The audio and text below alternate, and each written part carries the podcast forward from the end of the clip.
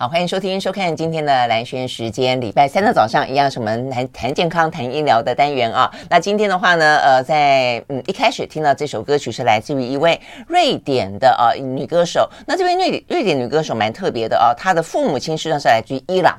哦，所以他的五官看起来实际上有点哦，像是中东哦，中东地区的人一样啊，这个呃浓眉啊，大眼啊，这样这个五官非常的深邃啊。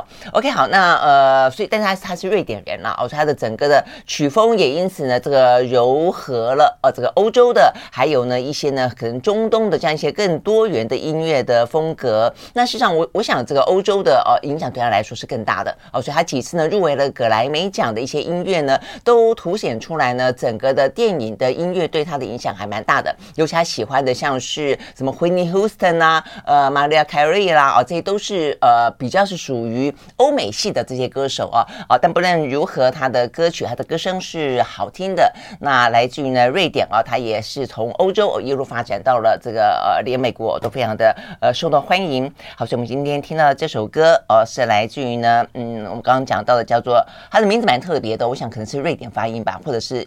是是是伊朗文吗？呃，Snowha，呃，Allegra。那这 Allegra 呢，事实上呃，在意大意大利文里面呢，是一个快乐的意思。好，所以呢，希望呢，今天呢，这位呃名字里面有快乐的歌手呢，带给大家非常快乐的心情。这首歌叫做 Love Like That。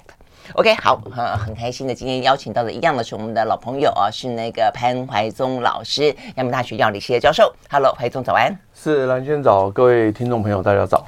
好，呃，人要快乐，我觉得歌歌声音乐，我一直都觉得是一个非常非常抚慰人心，而且可以让大家啊、就是心里面啊，不管是喜怒哀乐哦，都可以是一个很好的情绪的一种呃陪伴吧啊。但是呢，重点是我觉得活到老要快乐，其实要跟。健康跟脑袋能够转有关嘛？没错，对。我们今天要聊一个呢，呃，吃进去的时候你觉得很快乐，但是呢，接下来可能会造成一些呢，呃，蛮没有想到的一些后遗症啊，那就是呢，阿兹海默。那吃进什么？吃进果糖，这果糖竟然跟阿兹海默是有关联性的。我想呢，这个是今天我们最主要呃，怀中要来跟这边呢跟我们谈的话题。但是呢，在这个之前啊，因为最近呢很多话题讲到就是一个缺药的危机，怎么会缺药是有点伤脑。而且缺的药好像都是一些大家在一般的在第一线经常用到的这些药，到底有什么问题啊？所以我想这边是不是先顺顺便，既然啊这个药理系的教授潘学东老师在我们的现场啊，所以呃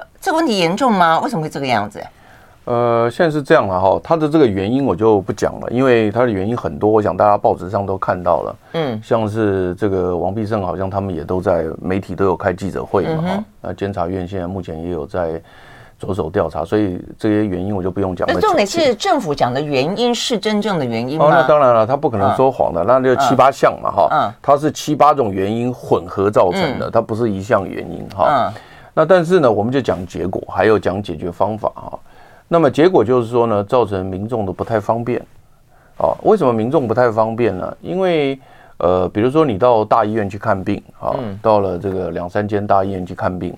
那看了病以后呢，你就拿了这个慢性处方签，因为第一次的药大概就在大医院就拿了。嗯，那医生在开药的时候呢，他一定是确定他这个医院有这个药，他才会开出来。因为电医生在电脑前面看到的时候，你 就知道他这个医院有药，所以没有问题。嗯，可是呢，他这个慢性处方签开出来，他这病人可能要在自己家附近啊拿两次慢性处方签嘛，哈。那那这时候呢，他到社区药局去拿的时候呢，哎，发现上面的药没有。嗯哼。那这时候就有一点不太方便。嗯。因为你拿不到药，这是麻烦呐。当然啊，当然。对啊，那那你你除非是回到原医院去拿。嗯。那如果你回到原医院去拿，那就麻烦了，因为当时你开这个慢性处方箋，当然就是给他方便嘛。嗯。你不用一直跑医院嘛。嗯。尤其跑这种大医院，你也知道很辛苦啊，拿药非常辛苦。那所以因此呢，你在社区药局拿不到的时候呢，这个。民众就不高兴了，这是第一个啊。嗯，那第二个就是呢，社区药局的药师也不高兴。嗯，为什么呢？因为我这个病人长期跟我拿这个慢性处方签，他跟我建立良好的关系，嗯，他对我也很信任，然后说不定来拿我的慢性处方签的时候，顺便。还会是是是，当然还还会买一点保养品啊什么的。社区的好朋友，对啊，社区好朋友。我们也聊过，我们也希望药师是扮演这个角色。是啊啊，那结果现在我这个没办法给你这个药，我跟你讲说对不起，没这个药。那这个病人对药师也也也也不高兴，药师对这个情况也不高兴，所以不高兴不方便，就造成这一次的问题，因为社区药药师就会表示说，这个对我们来讲是很大的这个困扰。嗯然后对病人来讲，病人就是说我很不方便，嗯，希望你能解决，主要是这个样子，嗯，好，那那那好，了那些原因我不讲，我说大家，但我觉得原因还是很重要啦。我觉得这部分我跟怀忠很不一样，因为你要知道原因才会去解决它，不要让它下次再发生啊。比方说现在的原因都说啊，供应的问题，国际之间制造的问题，呃，这个呃药价可能有一些什么分配不均的问题，呃，有一些是什么多重原因，对。那问题是，那这些问题为什么会发生？为什么以前不会发生？那你没有一个预警系统吗？你的调配没有问题吗？为什么？对啊，为什么还会让这个事情已经到，就像是最近缺蛋嘛？就是你你没有预知国际之间有这样的物价飞涨的问题啊，饲料飞涨的问题吗？你不知道有禽流感在每年冬天发生吗？那为什么这个问题会让它等到引爆了以后，你才来这边火烧屁股才来解决？好，那那呃那个我我讲兰轩讲这个问题啊，我觉得很好。那我们也借这个机会，其实我们蓝轩时间一直都有在做卫教，嗯，那这个部分来讲，我们今天趁这个机会，我们再做一次一点点卫教。当然，卫教要长期累积了，不是一瞬间。但今天这个卫教相当的重要，请大家，已经做了十年的卫教了，对对对，请大家特别注意这一段短短的卫教，就是说，呃，我们现在目前开出的药品呢，嗯，一般都不是不可替代的，嗯哼，所以现在目前的一个解决方案，就是在社区的药师呢。在征得病人同意之后，啊，病人要同意啊，嗯，那么在三同的条件下，啊，换。可以直接换，换。那那所谓的三同呢，就是同成分，嗯哼，同剂量，嗯，同剂型，嗯，啊，同剂型，同剂型大家比较听不懂，但同剂型就是说原来是吞的，就是吞的。嗯，原来是喝的，就是喝的，这种叫剂型，叫 formulation，所以是喷的啊，啊，就喷的就是喷的啊，这个是这样。所以如果是在同成分、同剂型、同剂量的情况下，在三同情况之下呢，嗯，药师被授权征得病人同意后，嗯，得换药，嗯，所以那如果说今天病人如果同意的话呢，那么药师如果换药的话，那这个时候就可以解决大部分的问题了。嗯哼，那但是呢，这中间牵扯到一个叫做。习惯性的问题，嗯，了解。有有些人不愿意换，不想换，啊，对对，不愿意换，嗯嗯。那他不愿意换的原因呢？呃，就是第一个可能是我们的这个胃教不够彻底，嗯，就是病人会觉得换药对他可能呃权益会受损，他会怀疑药效够不够，哎，对对对对对对对对对对对对对，对不对？他对他会有这个问题，但是这个东西就是我们胃教要持续做，嗯，你比如说我们以止痛药来讲，哈。那我们大家现在目前常用的退烧止痛药就“叉叉叉”三个字的，嗯，但其实这个药呢也没什么大不了的，因为为什么？我们在市面上上百种的药跟它完全一样。在疫情期间，我相信大家都已经对都知道，开始知道。对，我只是举这个例子而已。那你其实没有必要独钟于这个某一种某一种牌。对对对，但是其实它成分一样是完全一样的啊。嗯，那当然我不，那就要学习看成分了，对不对？你要知道这个成分，而且你要学习去看。不是，那这个问题是药师就会报告诉你。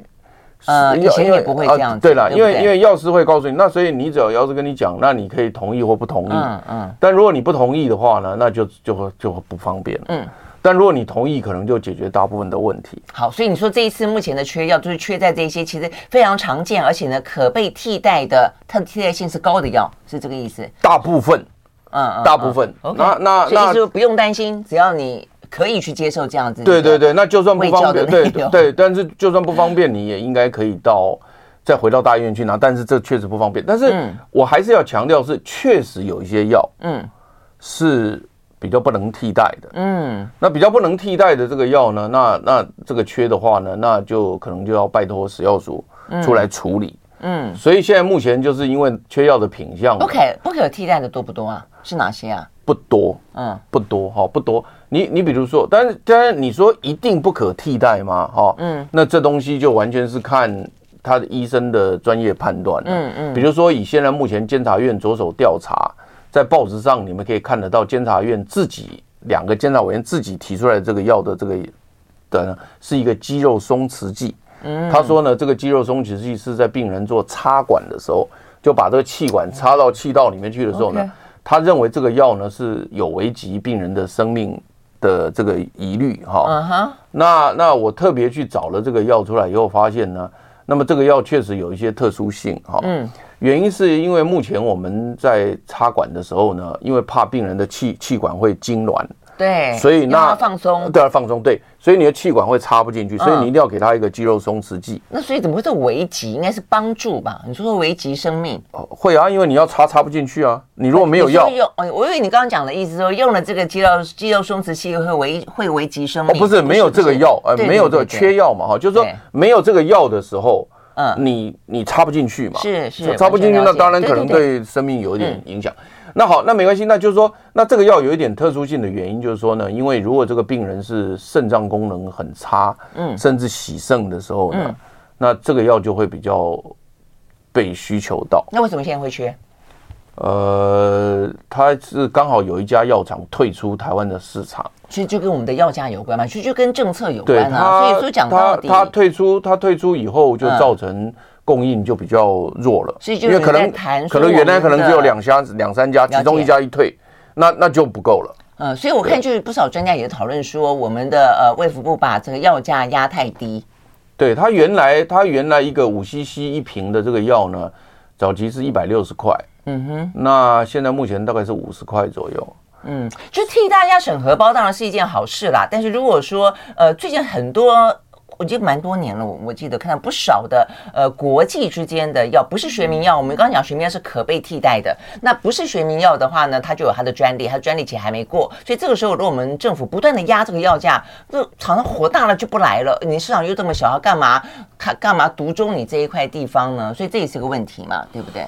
呃，对啦，但是但是我还是必须替食药署、食药署或健保署讲点话，就是说。嗯他健保署做的这个动作，其实是替我们国家跟民众，呃，赞助了很大的利益，因为因为因为避免被这个中间要拿避免哎，避免被大药厂层层剥削嘛，嗯，那甚至欲取欲求嘛，嗯，好，那所以它其实是因为它的量大，所以它有谈判的空间，嗯，那你比如说像这一次这个药，虽然没有错，它因为这个本身这个药厂好像是一个英国的药厂，对，那它就是等于说是有这个困难，但是没关系，就是。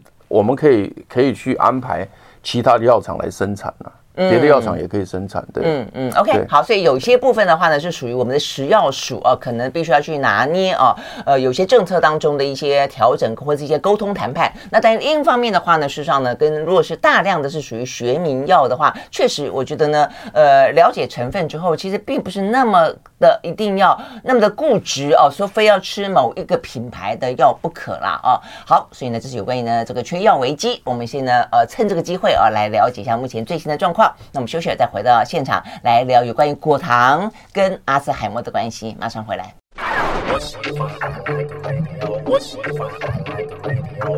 好，回到蓝轩时间，呃，继续和潘维宗老师啊、呃、来谈今天的话题。刚才讲讲到了这个，希望这个缺药的危机尽快可以过去了哦。那当然，中间我们刚刚讲的有政策必须要去调整的地方，有预警机制必须要去建立的地方，也有这个民众对于这个学名药啊可能的一些呃认知可以去稍微的调整改变一下的地方啊。那回到我们刚刚讲到的这个话题，这个话题实在太神奇了，因为阿兹海默这个问题真的是呃算是。算是二十一世纪当中最最最大的呃这个疾病之一嘛？对，没错，呃、对不对？哦，可以这样讲，而且而且还不太有有效的药物。我想这是关键，这也是关键，而且又是加上这个高龄海啸，每一个世界都在，每一个国家都面临这样的一个状况，所以那么多的高龄者，你我未来也会成为高龄者，但是你可能会罹患阿兹海默，你却没有药医。我想这个部分事实上是最恼人的啦。哦，所以现在大家都在去研究它的机转，然后去寻找一个可能可以去治愈它的，或者说可以去延缓它的一个方式啊。所以我想它重要性在这里了啊。那今天特别讲到是跟果糖有关，哎，以前讲到什么，对不对，对？什么什么？想不到。什么呃蛋白酶啊、呃，什么呃淀粉沉积啊、呃、等等，怎么讲会讲到跟果糖有关啊？对啊，你完全想不到这件事情。嗯、就是说，我们现在科学研究这几年发现一个非常重要的发现，嗯、就是说，人类在这几千年当中呢，经常会遇到饥荒。嗯，那你遇到饥荒的时候呢，我们人类就要相对应啊，嗯，去想办法适应这个饥荒，能够从饥荒当中能够存活下来嘛。哈，那你在饥荒当中的时候呢？他们竟然发现一件很惊讶的事实，就是说脑部会主动合成果糖。嗯哼，我们身体里面哦，基本上大部分的细胞都是使用什么？使用葡萄糖。嗯嗯，基本不使用果糖。嗯哼，你只要果糖吃进来，它它不使用的，它要全部送到肝脏先去处理，因为我们不使用这个糖。嗯，那可是呢，没想到后来发现，就是说呢，如果你在饥荒时代，当你的葡萄糖供给不足的时候，或者你感觉到你要面临饥荒的时候，脑部首先合成果糖，主动合成。嗯嗯，那它只要一合成这个果糖以后呢，立刻就会做一堆事情。嗯，什么事情呢？比如说第一个，告诉你全身。饥荒来临了，嗯哼，大家皮绷紧一点，嗯，那怎么皮绷紧一点呢？他就下达动员令，对，下达动员令，全民动员令，对，他怎么动员呢？第一，节能，嗯，就是呢，不需要的能量全部消荡，嗯，那这时候呢，你就会进入一个所谓的这个基础代谢率降低的一个现象，嗯哼，嗯，那这种现象其实在你什么时候会遇到呢？嗯，就是你。不正当减食那个减肥的时候，就不正确减回。你知不知道有很多人他就故意都不吃，然后营养也不良，嗯，结果突然间他一减到一个程度，他不动了，身体身体不减回了，嗯，你知道为什么？不代谢了就是。对，他不代谢了，原因是因为因为你这个身体发现不对，你能量一直都进不来，身体为了要让你活下去，他立刻启动一个机制，嗯，要让你存下去，活得久一点。当然，哦。所以所以你你像你经常减回到一个这个有点减回停滞期，它不动了，那就是因为他身体感觉不对了。哎，所以很多减肥减到最后搞到这个代谢失调，也是这样的原因嘛？对，你看多好，你看我们把这个生活把它结合在一起，嗯，然后而且还有一个重点是，嗯当他觉得你要遇到饥荒的时候。他不仅开始节能，就是让这个所谓的这个呃代谢率下降，嗯，哦，所以你要再减回就很难，就平在那里不动。嗯嗯。另外一个重动作就是说，他知道饥荒来，他叫你要存点能量，对，所以他就鼓励什么？嗯，鼓励增加你的脂肪，嗯，纯脂肪是，所以你的肥油会越来越多。嗯嗯嗯。好啦，所以你不正确减肥之后呢，如果你最后又恢复正常以后呢，你身体是肌肉不见了，回油更多了。嗯，所以它更糟，那身体就更糟。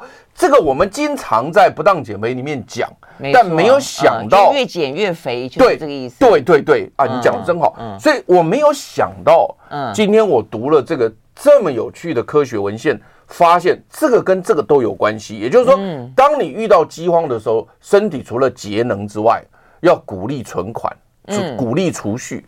叫开源节流嘛，嗯，对不对？那所以因此呢，存款的部分呢，它就把你存到肥油那边去，嗯哼，嗯哼，所以呢，你的肥油会越来越多。所以你知道吗？脑袋里面怎么告诉你身体说饥荒来了？嗯，合成果糖，嗯，合成果糖之后，果糖的整个代谢过程就会告诉身体你饥荒来了，然后这会就会开始储存脂肪。嗯，那所以为什么说吃果糖容易肥胖？哦，懂了吗？懂了。哎，这个我看了以后，我真的是哇，我真的是豁然开朗哎。哦，嗯，就你越来越胖。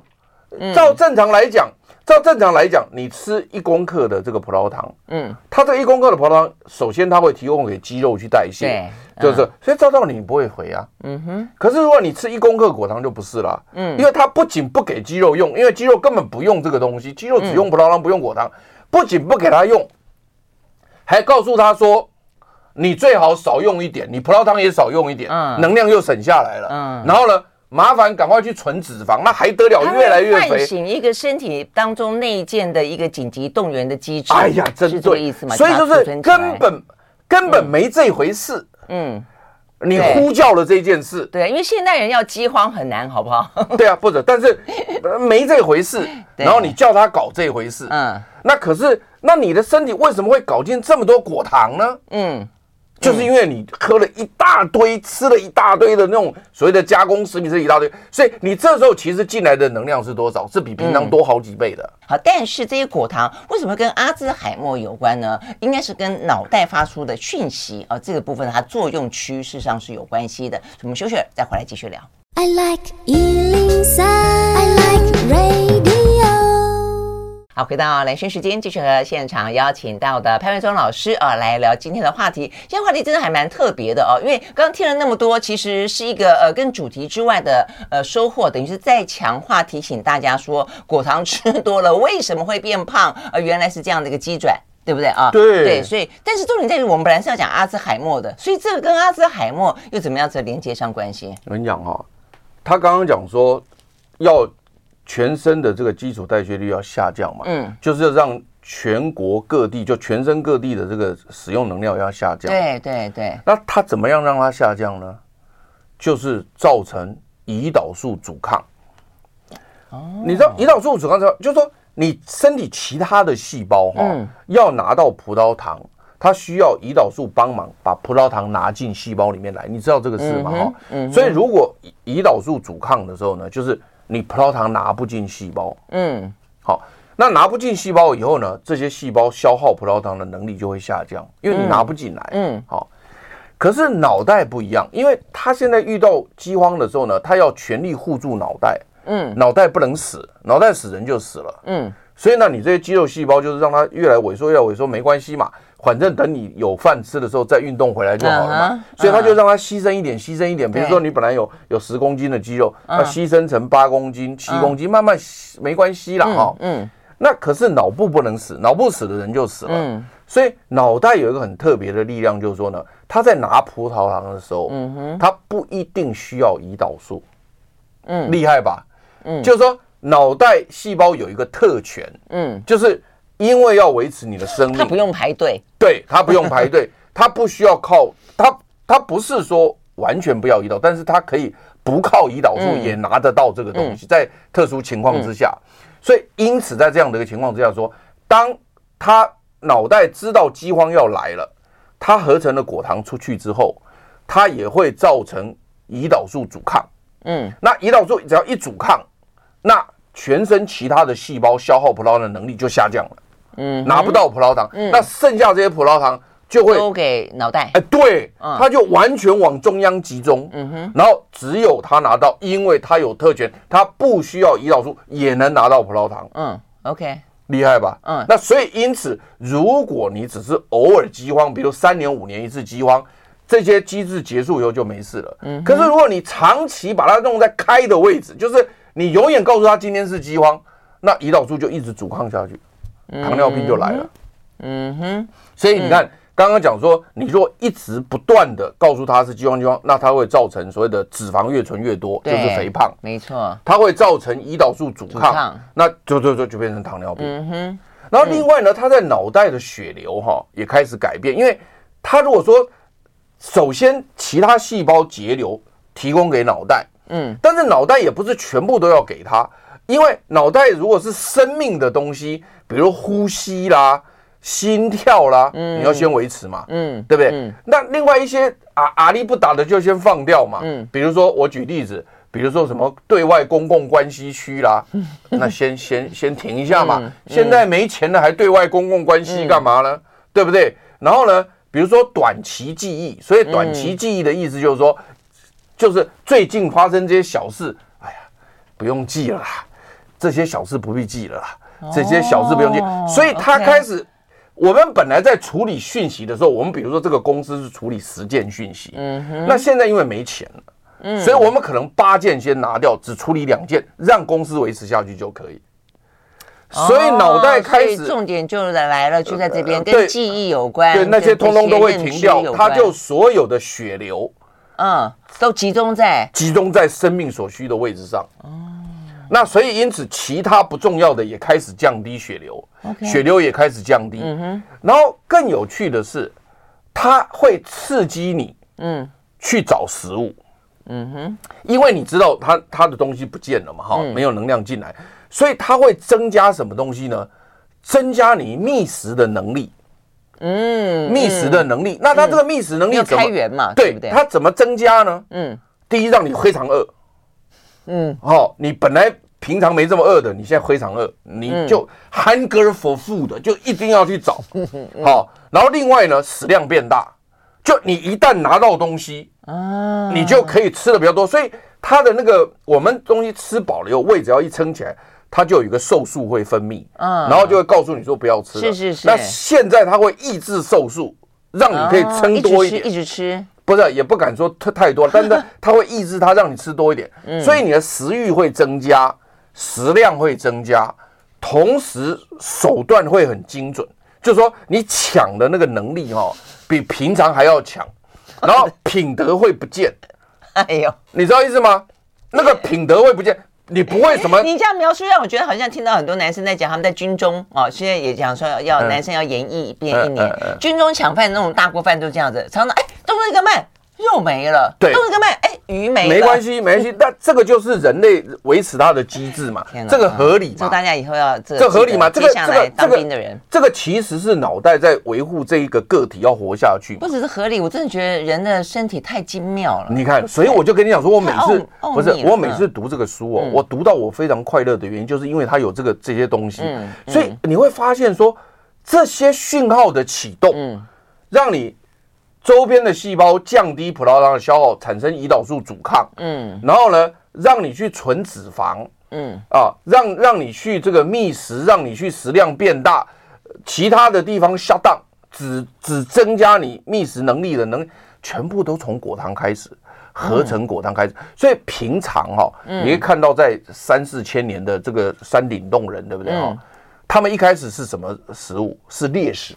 对不对？嗯，是是吃那些什么豺狼虎豹或吃动物嘛，猎食嘛。嗯，那后来进步到一两千年前呢，他们开始农耕，农耕。嗯，那但是农耕，他们农耕都是一些碳水化合物，他们根本就没有去去所谓的吃什么果子充饥嘛，都是吃米饭。采集还是有一些了，对，那比较少嘛。嗯，大部分还是肉类跟所谓的谷物嘛。嗯，所以你说今天一个人全天都没饭吃，全天都没肉吃。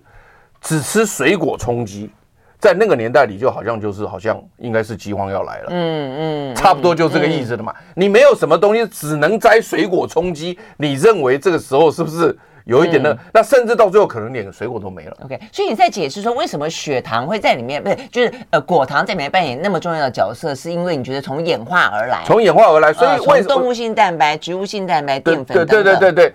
所以我觉得脑袋在进化过程当中为什么会决定？嗯，当脑袋合成果糖的时候，就是饥荒来临。他在选东西的时候，他为什么选到它？可能有一个就是物竞天择。达尔文在选择的时候，他为什么会选到它？嗯，我觉得这就很有趣。嗯，而且我跟你讲，我现在在抛出另外一个很有趣的震撼弹，告诉你是说，如果你去看男男性的精子，嗯，男性的精子不是有精液撑着它吗？嗯哼，那精子的营养，你知道它用什么吗？不知道，蛋蛋蛋白质啊，果糖。果糖吗？精液里面全部是果糖，它不用葡萄糖当能量，精子全部用果糖当能量，所以你精子活力要能够维持，就是精液里面要有果糖。嗯哼，所以如果当你大饥荒来的时候，你的生命的延续、传宗接代还在，它还在。对，就为了可以，因为因为我们身体可以可以，我们身体可以从葡萄糖嗯合成果糖，对，好，我们可以有这个动作。嗯，那所以因此呢。如果你葡萄糖很充足的时候，嗯，你当然可以从葡萄糖合成果糖，嗯，对不对？但是当你葡萄糖不够的时候，你饥荒来临的时候，如果说今天你的精子里面都是要利用葡萄糖的话，那这时候精子的葡萄糖可能被身体都拿走了，嗯，所以你会看到那个电影里面哦，有一个那个男主角他已经病危快死了，身体已经弱到不行了，嗯，那结果没想到这个这个。一夜情之后，哎，他还有这个遗腹子留下来，有 有这种剧情吗？当然有这种剧情啊，那很多啊，有没有 什么 冲冲喜啦什么的，对不对？那我的意思就是说，哎，那明明身体都很弱了，那为什么那个精子活动力还有？它就是里面都用果糖啊。OK，而且它用果糖还有另外一个更重要的东西，就是它射精出去之后，那个精子携带的果糖在身上，嗯，然后它到了你的这个。比如说子宫内或者输卵管的时候，这输卵管所有的细胞、所有的细菌，嗯，通通都不能用果糖，嗯哼，只能用葡萄糖，所以它背的那个能量只有它能用，嗯，别人都不能用。OK，很厉害吧？嗯，OK，这么的独特。我我真的是我我后来读了以后，我说哇靠，嗯，有这么厉害？意思就是说，今天我们两个打仗，你也不能抢我的东西，就是对，你是 A 军，我是 B 军，对不对？嗯，经常有人去抄粮草嘛，对对对对，粮草抄完之后我就饿死了嘛。嗯，好，没关系，我堆了一堆粮草，那你不能用，嗯，你来抢啊，你放着你也不能吃，就只能我吃。对，所以生命的孕育，你看，其实，所以我就我就后来我就觉得说，哇，那这个果糖真的有趣呢。在脑袋里面，当他脑袋自动合成果糖的时候，就是告诉身体饥荒来临了，启动那么多东西。对，好，然后在精液里面的精子使用果糖有它的特殊性，因为别人都不能用，嗯，只有小弟能用，嗯。OK，好，我们要休息了再回来。那听起来的话呢，就变成那么多的果果糖有这么多的好处跟它的重要性，那阿兹海默就变成一个副作用喽。对，OK，我们休息了，马上回来。I like 103, I like radio. 好，回到蓝轩时间，继续和潘伟忠老师哦来聊今天的话题。所以，我们刚才呢要聊这个阿兹海默哦，竟然呢有一个呢呃关联性是来自于果糖哦。那么也才知道说，果糖其实它这个机制啊是非常的呃救命的。听起来啊，就是平常当然，如果你没有命要救的时候，你还吃那么多果糖，那真的就是那就是自己自己找死，自己给自己啊这个增加很多呃肥胖的不健康的基因了啦啊。但是如果是在一个危急存亡之秋，在面对一个生命即将要这个断炊的时候，这个果糖启动的机制是非常非常关键性的啊。好，那所以我们刚刚在讲说，听起来就变成说是因为它为了要让让你的整个身体其他部分 shut down，维持一个最最关键、最核心的生命的延续，所以呢，记性、短期记忆也不重要了。对，有些甚至有些认知也不重要了。所以这个就是对脑，对我们所谓的呃。脑的运动就有点是伤害了吗？是不是？那它短期可能还可以，长期下去的话，是不是就是阿兹海默？对，因为因为它减少血流过去，嗯、就是它调控这些单位的这个能量，就是说，就好像说我编预算给你，那、嗯、这个部门现在比较不重要。我就看你的预算，对，那我就是血流过去会降低，没错，所以它会调控血流，嗯，血流往比较重要的区域去，然后其他区域就不去，嗯，但是它在调控这些血流的时候呢，它必须保证血压的维持，因为因为你人如果很虚弱，你整个血压如果下降的话，它就没有办法调控那个血流往哪里跑，嗯，所以因此呢，在启动就脑部开始自行合成果糖。告知全身有饥荒来临的时候，不仅仅刚刚我讲的随着脂肪储存的增加、胰岛素的阻抗，嗯，那造成肥胖、造成糖尿病，同时它要升压，把血压往上升，嗯，所以会造成高血压。哦，OK OK。那但是你如果是在短期，比如说你只是在饥荒这个时间，比如说就是这半个月、一个月，这没有问题，而且马上就恢复正常。嗯，可是因为现代的人。暴饮暴食，吃非常非常的多，然后呢，不仅仅是吃进很多果糖，嗯，你就算吃进非常非常多的葡萄糖，现在科学耶鲁大学也研究，就是说，你如果吃进非常非常非常非常多的葡萄糖以后，嗯，葡萄糖也会经由另外一个机制，因为太多了嘛，嗯，多到已经不正常了嘛，嗯，就它就会走另外一条路径，叫多元分的一个路径，它就会自动合成果糖，哦，这也是一个麻烦，所以因此你会看到就是说。目前我们如果是在很穷困的时候，嗯，很希望说脑部自动合成果糖，嗯，这个是个保护机制，对，而且几千年来帮助人类活到现在，嗯，这个问题不大，嗯。可是如果现在你乱吃，吃一堆，嗯，有两种情况，嗯，一种情况是你就算吃一堆，没有吃进很多果糖，但是我认为大概也都会了哈，因为现在加工食品都是嘛哈。那你吃了很多很多葡萄糖，高到一个程度。它也自动会会搞出果糖来，嗯嗯，好，那你已经吃这么多了，还又又弄出果糖，你不是雪上加霜？我刚刚讲的嘛。那另外一种情况是，你没有吃那么多，嗯，可是呢，你喝一堆果糖，嗯哼，也会启动这个机制，嗯，所以这两种情况都是，所以你现在看到哈，为什么今天一个人大吃大喝，然后吃了那么多果糖，他反而还是在大吃大喝，嗯，我跟你讲，我举一个例子你就知道哈，你今天肚子饿对不对哈？你若喝一杯哈，你喝一杯果糖，好，喝一杯果糖哈，里面就是不要讲喝果糖，喝真奶好了。我每次喝喝果糖干嘛？没有，因为做实验嘛。我要做做实验，实验嘛。喝果糖这个不能是那样的，就是说，假设你现在肚子饿哈，好，你拿一杯果糖，然后然后调在水里面喝掉哈，你待会吃饭哈，嗯，跟你平常吃的不仅一样，还更多。有啊，你刚不讲说会食欲增加，食量变大，對對對對對而且很精准，很精对对对对对对然后你如果说把葡萄糖拿一杯这样喝下去哦，嗯，你都会饭吃一半，嗯，因为吃不下会饱。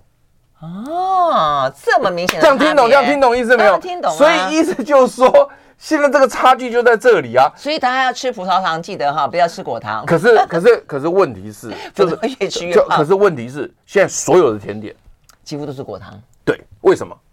为什么？便宜。啊！因为因为果糖哈，一颗果糖是一颗葡萄甜度的一点七倍。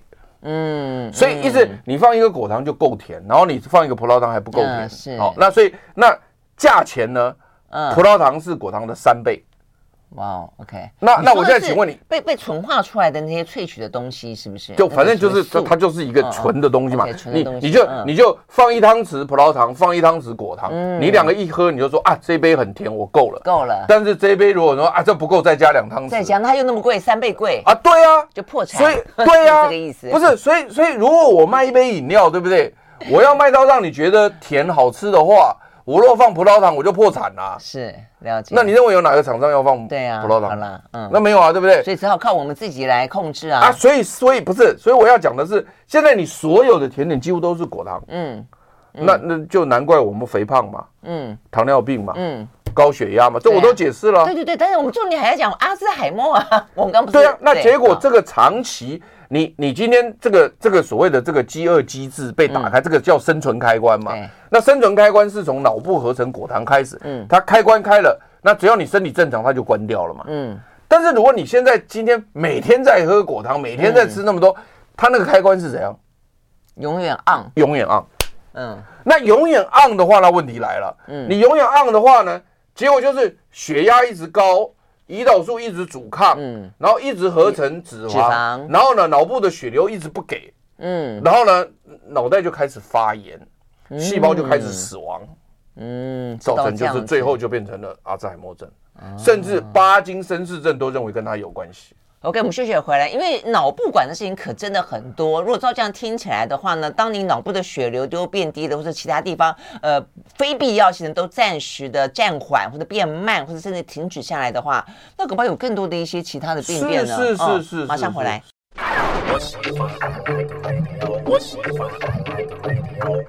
好，回到兰萱时间，继续和潘怀宗老师来聊今天的话题。讲到果糖，它影响层面真的很广、很广、很广。我们现在才知道说，哇，这个呃果糖真的是一个有点像是一个嗯战争时期的总司令，它会下达一个动员令，对对不对啊？它会让你的身体维持一个必要性的机转，其他的部分的话呢会被牺牲哦。那所以呢，这个牺牲的话，呃，就身体来说，其他地方一牺牲，这个战场就是满目疮痍。对尤其是真的，我觉得听起来真的就有点像我们现在在讨论的真正真实的战争一样啊。那你即便这个国家没有被灭，但是你留下这个残破的躯壳，它的意义何在？有这种感觉了哦。所以脑部会遭到多大的破坏？那怎么办才好？现在目前科学家就说，如果就是因为他们现在这些东西都已经大部分都确定了，因为这几年来都在研究这个。OK，所以他们现在想出手做的就是说呢，是不是能够阻止果糖？嗯。对脑部的伤害，嗯，那所以因此就是说呢，有没有可能透过我们对它的了解，能够阻断这个讯号的传递？因为因为你脑部只要一合成果糖，是不是就告诉身体说饥荒来了？嗯，那如果你能够出手阻断，因为你们我现在没有办法控制你们吃那么多嘛，嗯，然后叫你们不吃，你们又又又会打我们嘛，那我是不是有一个方法让它这个讯号不传下去？对，就是。让它的开关能够关掉。对啊，嗯，那这是一个方法。对，因为就像你讲说，现在反正人类也没有饥荒嘛，那先关掉再讲嘛。嗯，当然你到非洲去就不能这样做。嗯嗯。好，所以这个东西要关掉，是不是有一个暂时性的关法？嗯，或者另外一个想法是说，有没有可能就是阻断它下面的一些东西，比如说。它叫你合成脂肪，我可不可以让它不要合成？嗯、或者它这个造成胰岛素阻抗，我让它不要胰岛素阻抗。嗯、如果说它这个血流减少，我会不会让它血流增加？嗯，所以整个就是针对这个呃生存开关这个饥饿机制由果糖产生的这个这个后续的东西，嗯、有没有办法我们把它阻挡掉？嗯嗯，嗯或者它对于身体的影响，把它降低？嗯，就等于是我们来研判，它会真打假打啦。对对对对，如果不是真的饥荒，那只是只是那能够把它这个讯号关掉，意思就是说，意思就是说，那个商纣王在放那个那个烟火台的烟火，然后呢在取悦妲己，嗯，那那现在我们就说呢，那你要取悦妲己的话，可以，我还是让你放，但是不要在城墙上，到你们家后院去自己放放高兴就好。那呃那个那个兵队误以为是，哎哎，那个兵队不会跑来。对，那这就是一个方式啊。OK，好，那你那你看，我现啊现在还在研究当中，因为这个新的机转。到今天为止才刚刚了解，嗯，而且后续可能还要更了解清楚。如果这个有可能成功的话，那当然就是效果会很好啊。因为我们一直以来对于阿兹海默症都没有什么好的这个药物啊。嗯，你像我姐姐有一个小学同学跟我们回家非常好啊，人也好到不行。嗯，然后呢，就一个女生嘛，嗯，最近打电话来，六十岁，六十二岁吧，她说我得到这个阿兹海默症了。然后呢，她说，对啊，算早啊，对啊，然后她就说。我得到阿兹海默症了，那我现在呢？呃，趁我还记得，我想跟你讲几句话。他说：“我想祝你们全家能够幸福健康。然后呢，我很想你们。那但是等我忘掉的时候，我这些话讲不出来了。我先告诉你，真的这么啊，听了痛，听了很痛苦啊。那那你问我，是他几乎他认为的重要的人，他都打，他都先讲。对对，那我的意思就是说，那。我们确实现在是束手无策啊，嗯，你也没有什么方方法能够帮忙啊，嗯，所以所以这个就是那那我现在要讲的一个数据哦，很重要，就是养生，我们总是要讲一下养生嘛，嗯，我们假设吃三颗苹果，其实我们一天大概吃一颗苹果就够了哈，An apple a day a day 嘛哈，嗯嗯，这个这个 keep doctor away，那所以我的意思就是说，你吃一颗苹果就已经够够屌的了嘛，对不对？三颗苹果吃完，只有二十三公克的果糖。只有二十三公克，三颗苹果。嗯，那你如果吃一颗苹果的话，那可能只有七七六六公克而已，很少，哦，很少哈。那你一瓶可乐，嗯，一小瓶可乐，果糖就有三十公克，超过三颗苹果还多三分之一。我要取，我要告诉你这件事情。嗯，好。另外呢，你如果喝一杯含糖饮料，嗯，就是。五百 CC 的，我不要太多，就五百 CC 那个，好，这样子。你你知道你知道果糖有多少吗？嗯，将近七十五公克，嗯，是一瓶可乐的在两倍，嗯嗯。所以你今天如果按照这种吃法的话，那那我请问你，你你你就算我们常常鼓励你，你你记不记得我们在节目里面常常讲，怀中常常讲说，我们鼓励你吃天然水果，你可以慢慢咬。那有没有听众朋友就会问我说：“那潘老师，那你是说那果糖吃多不好？那我吃水会不会有？会，但是它的量那么低，嗯嗯，比起你喝的那个饮料，我刚刚举例子你就知道差多少倍了，嗯。那所以为什么就叫你不要喝含糖饮料？一直在这里啊，嗯，因为不断的你在对你身体下达一个战争时期的动员令。对，所以以前我们叫你不要喝含糖饮料，你以为说那个糖有热量？对对，嗯。现在告诉你的不是这样子哦。不是只有那个糖有热量哦，嗯、是那个糖启动了一个生存机制，而那个吸食生存机制让你的全身搞得乱七八糟，嗯，所以你会增加肥胖的几率，你会增加糖尿病的几率，你会增加高血压的几率，嗯，你会增加阿兹海默症的几率。如果是这样，如果是这样，嗯，嗯。那我今天再拜托你不要喝含糖饮料的时候，你能不能？多接受一点，能，对不对？这不就不一样吗？真的。那当然，现在也，但重点是现在更 更来了。嗯，现在更有民众呼吁，嗯，有识之士嘛，嗯，有识之士当然还不止我一个，很多人嘛。他说：“我们可不可以施压，施压给这些所谓食品工业业者？谁首先告诉我说，嗯，我不放果糖，嗯，我放的是葡萄糖。